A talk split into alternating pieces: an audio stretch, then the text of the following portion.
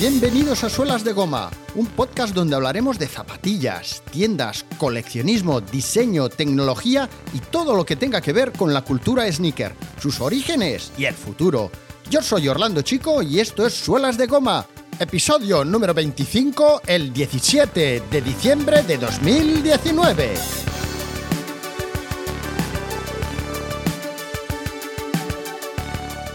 Estamos en 1977 Diego Quiles Navarro y su hermano José levantan la persiana de Kelme.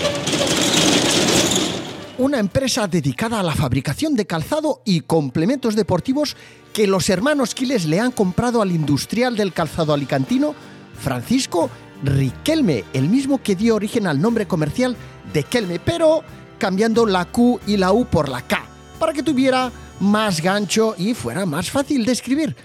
Diego Quiles comenzó a trabajar desde muy joven en la empresa de Francisco Cañizares Riquelme, una empresa familiar dedicada a la fabricación de calzado para señora que contaba con una plantilla de unos aproximadamente 15 trabajadores y estaba situada frente al cuartel general, al cuartel de la Guardia Civil del barrio ilicitano de Altavix. Allí ganó su primer sueldo de 500 pesetas y desde allí entusiasmado, entusiasmadísimo por el mundo del calzado, comenzó una carrera que lo llevaría a impulsar la marca Kelme hasta el número uno de las marcas deportivas nacionales. Con su primer coche, un Gordini, efectivamente, había un coche que se llamaba Gordini, comenzó a viajar para conocer el territorio y descubrir qué posibilidades de negocio podían desarrollarse en el sector abrió su primera tienda, Quiles Calzados, en un pequeño local de apenas 50 mm, metros cuadrados y ya desde allí comenzó a vender zapatos Riquelme y calzado de deporte de las marcas de Canutos y Bulgoma. Dos marcas que yo os puedo asegurar que no había oído en la vida. Pero efectivamente ahí estaban de Canutos y Bulgoma. En 1968, tras la Feria Internacional de Calzado en Elda, creó su primera red comercial, contratando a 12 representantes para toda España. Y en 1977, ya con su hermano al frente de la reconvertida Kelme, la empresa siguió dedicándose casi enteramente a producir calzado para vestir, hasta cuando un año después, mientras se estrenaba el programa Aplauso,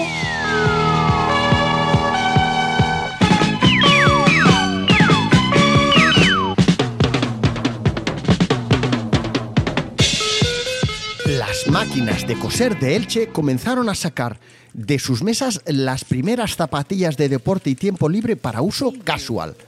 Paredes, que hasta entonces había sido la única en comenzar a producir calzado deportivo de calidad, tendría ahora una fuerte competidora local.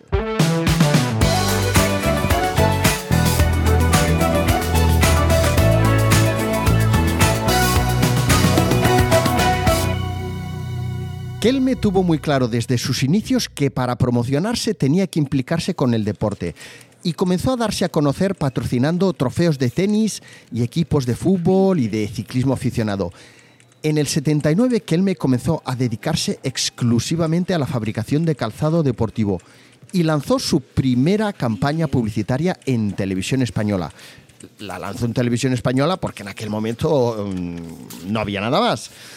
La marca ilicitana comenzó a abrirse al mercado exterior. Nació el equipo de ciclismo profesional Kelme, el mítico equipo de ciclismo profesional Kelme con grandes campeones como Álvaro Pino, Fabio Parra, Oliverio Rincón, Vicente Belda, bueno, en fin, que os voy a contar de todos aquellos ciclistas. Y en 1980 la empresa abrió las puertas de sus propias instalaciones deportivas, poniéndolas a disposición de la ciudad y creando una amplia infraestructura de deporte infantil y juvenil con más de 700 niños y 50 equipos entre juveniles y alevines y además una sede social. Un proyecto que fue mucho más allá del aspecto comercial de lo que se hubiera esperado eh, y más en aquel momento de una marca de calzado local. En 1981, Steven Spielberg estrenaba Indiana Jones en busca del arca perdida.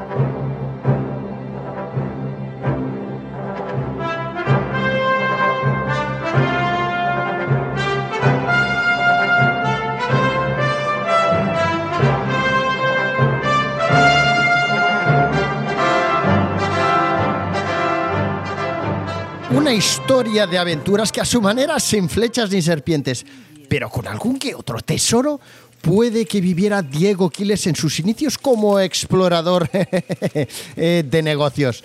Y un año después, en 1982, el año en el que Naranjito se hacía famoso como mascota del Mundial de Fútbol en España, Kelme tenía en Elche, Alicante, tres fábricas especializadas en la producción de calzado para atletismo, jogging, básquet, fútbol, ciclismo y tenis. Pero tal era el volumen de fabricación que necesitaba abarcar Kelme que se decidió abrir otra fábrica en Torrellano, una población de aproximadamente 5.000 habitantes a menos de 15 kilómetros de Elche, donde residían muchísimas personas, familias enteras, expertas, expertas en confección y producción de calzado que aportarían el impulso que necesitaba la marca para seguir creciendo nacional e internacionalmente. Nacía la factoría Kelme Torrellano.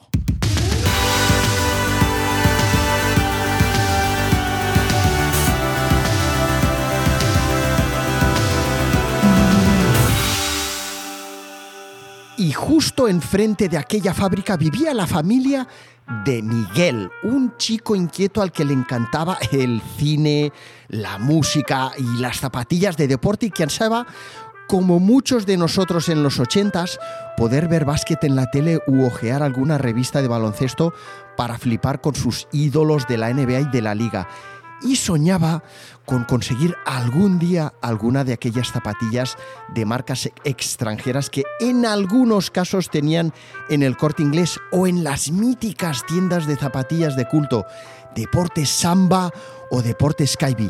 Zapatillas que en el caso de encontrarse en aquellos templos del deporte eran prácticamente inalcanzables para la mayoría de las familias trabajadoras españolas por los elevados precios que tenían. Pero pronto íbamos a tener la oportunidad de calzarnos zapatillas de ídolos made in Spain. La nueva fábrica de Kelme se ponía en marcha.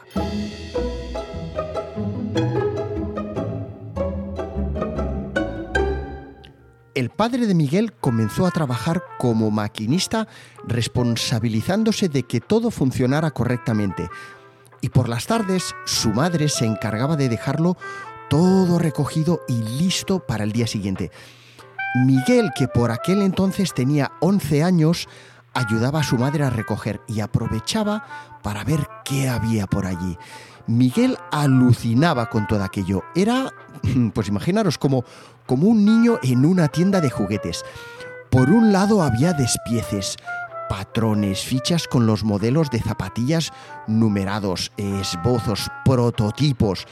Y por el otro, tras las máquinas de coser, los carros, unos carros enormes con todas las zapatillas ya confeccionadas, ordenadas, emparejadas y listas para ser etiquetadas. El reto de la fábrica era conseguir que cada día, cada día salieran de allí mil pares de zapatillas listas para ser enviadas a tiendas y grandes almacenes de todo el país. Unas de las primeras zapatillas que se comenzaron a producir en la Kelme de Torrellano fueron las Davis Cup. Fijaros qué nombre más, más guapo, las Davis Cup. Un tenis con un aspecto muy similar a las Stan Smith de Adidas, completamente blancas, con el logo de la K perforado en los laterales y una puntera redondeada, disponibles con lazos o con dos tiras de velcro. Miguel se las conocía muy bien, las conocía todas muy bien, imaginaros con, con, el tiempo que pasaba allí. Todos los días que podía acompañaba a su madre a la fábrica y le daba un vistazo a todas las zapatillas, veía los materiales, los hilos encerados, todos los hilos de colores, las pieles y de repente un día, junto a la fuente de agua que tenían los trabajadores para poder refrigerarse, vio un póster pegado con cinta adhesiva en lo alto de la pared que le dejó alucinado. Era el póster de la fuerza de la Kelme Chicago, con Jordi Villacampa saltando hacia canasta frente a los defensas del Fútbol Club Barcelona. una imagen llena de pasión y de garra. En un momento en el que en el mundo del básquet internacional Nike tenía a Jordan, Converse a Magic Johnson y Larry Bird, Kronos a Petrovic, Pony a Spud Webb y Adidas a Patrick Ewing en la NBA y a Epi en la Liga Española, se propuso plantarles cara y jugar para ganar fichando a Jordi Villacampa. La final de la Lliga Europea 1994 és en joc. Juga Jofre Ferran Martínez. Ferran a d'obrir cap a Villacampa, podia llançar de 3, ho pot fer, Villacampa llença i anota el triple Villacampa! Quina gran jugada el capità de la penya, aquí veieu tota la banqueta celebrant que la penya s'ha col·locat... al- Villacampa sería el primer jugador de básquet en ver su nombre firmado sobre el ya exitoso modelo de zapatillas Chicago de Kelme.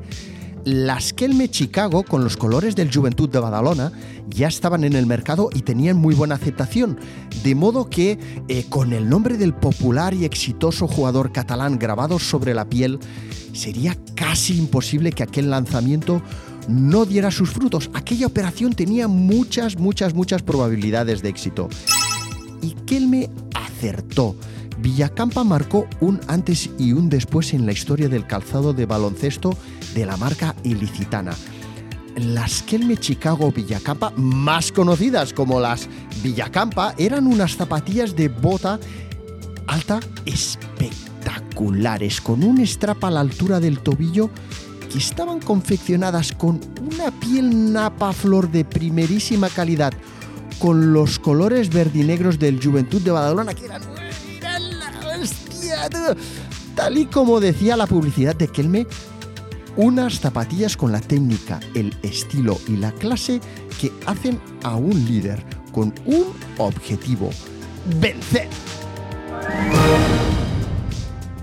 Las Chicago, el modelo 55300 de Kelme, formaban parte de una saga de zapatillas de baloncesto extraordinarias. Las Europe, las Atlanta, que calzó Chicho Sibilio incluso estando ya retirado del Fútbol Club Barcelona porque le encantaban. Las Phoenix, las Portland y las Quebec, un modelo que tenía tan buena aceptación en el mercado que en ocasiones la fábrica tenía que dedicarse durante dos o tres semanas seguidas a fabricar tan solo Quebecs para poder satisfacer la demanda. ¡Ay! ¡Taca, taca, taca, taca, taca, taca, taca, taca! Bueno, Kelme tenía ya en su haber un catálogo de modelos y una plantilla de deportistas de élite encomiable.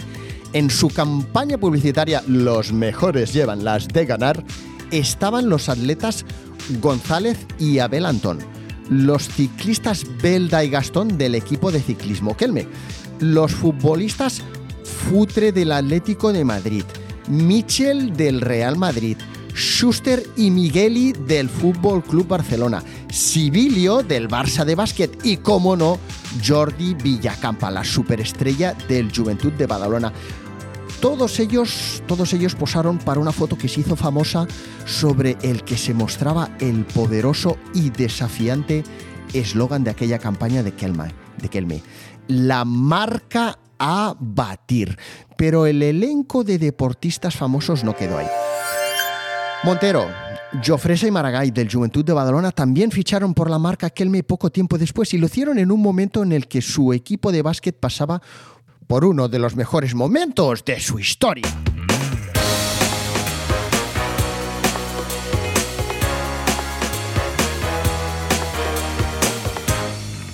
Por su parte, Chicho Sibilio, el carismático jugador del Fútbol Club Barcelona, resultó también, aunque a diferente escala que Villacampa, un revulsivo para la historia de las zapatillas de básquet de Kelme.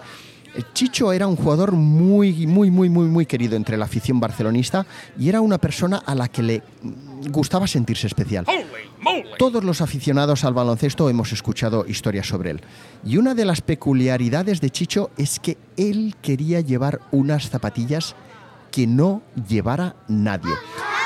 Tony Bobé, eh, el que fue preparador físico durante nada más y nada menos que tres décadas del equipo de baloncesto del Barça y también una persona de confianza del vestuario, eh, nos explicó a todos en el programa Informe Robinson cómo Chicho Sibilio, por sistema, solía llegar siempre minutos antes del entrenamiento para ponerse en situación y observar qué acontecía a su alrededor. Y, a principio de temporada, una de las cosas que hacía era fijarse cuando sus compañeros iban saliendo del vestuario hacia la pista a entrenar, en sus pies. Se fijaba, se fijaba en qué marcas y qué modelos de zapatillas utilizaban todos sus compañeros. ¿Y, ¿Y, esto por qué lo hacía? Pues mm, porque él quería ponerse unas zapatillas que no llevara nadie. Él no quería llevar las mismas zapatillas que sus compañeros, quería buscar las que nadie tenía. Chicho Sibilio quería ser diferente y Kelme, que se enteró de su marcada personalidad y de su interés por tener unas zapatillas únicas, le ofreció la posibilidad de llegar a un acuerdo y crearle unas Pro Model con su nombre. Y aquella propuesta obviamente llamó poderosamente la atención del jugador dominicano del Barça. Como las Chicago de Villacampa, las Atlanta ya existían antes de que las llevara Chicho Sibilio. O sea, no es que la marca ilicitana las creara única y exclusivamente para él, pero para el jugador los de Kelme crearon una nueva edición en blanco y azul que a mí me ha llamado la atención porque es como si fuera un jugador del español, y otra, la famosa, la famosa, la que se hizo famosa con los colores del Barça. Unas zapatillas que marcaron época, eran las Chichas Civilio.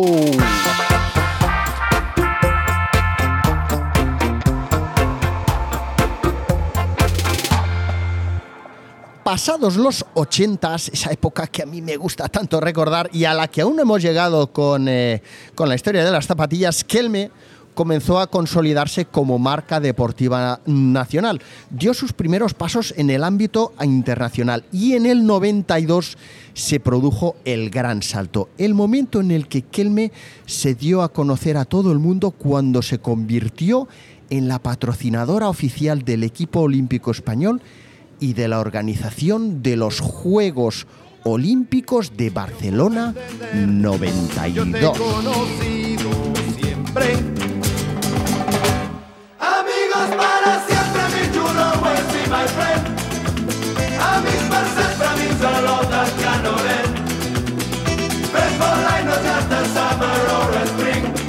Amigos para siempre,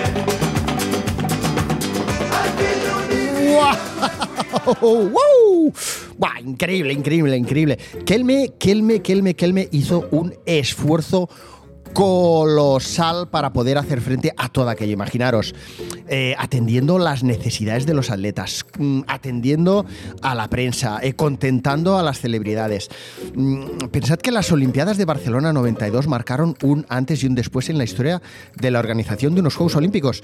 Son recordados aún hoy día, aun que han habido muy buenos juegos de por medio, como los mejores juegos de la historia. Y Kelme estuvo allí, estuvo involucrado al 100%.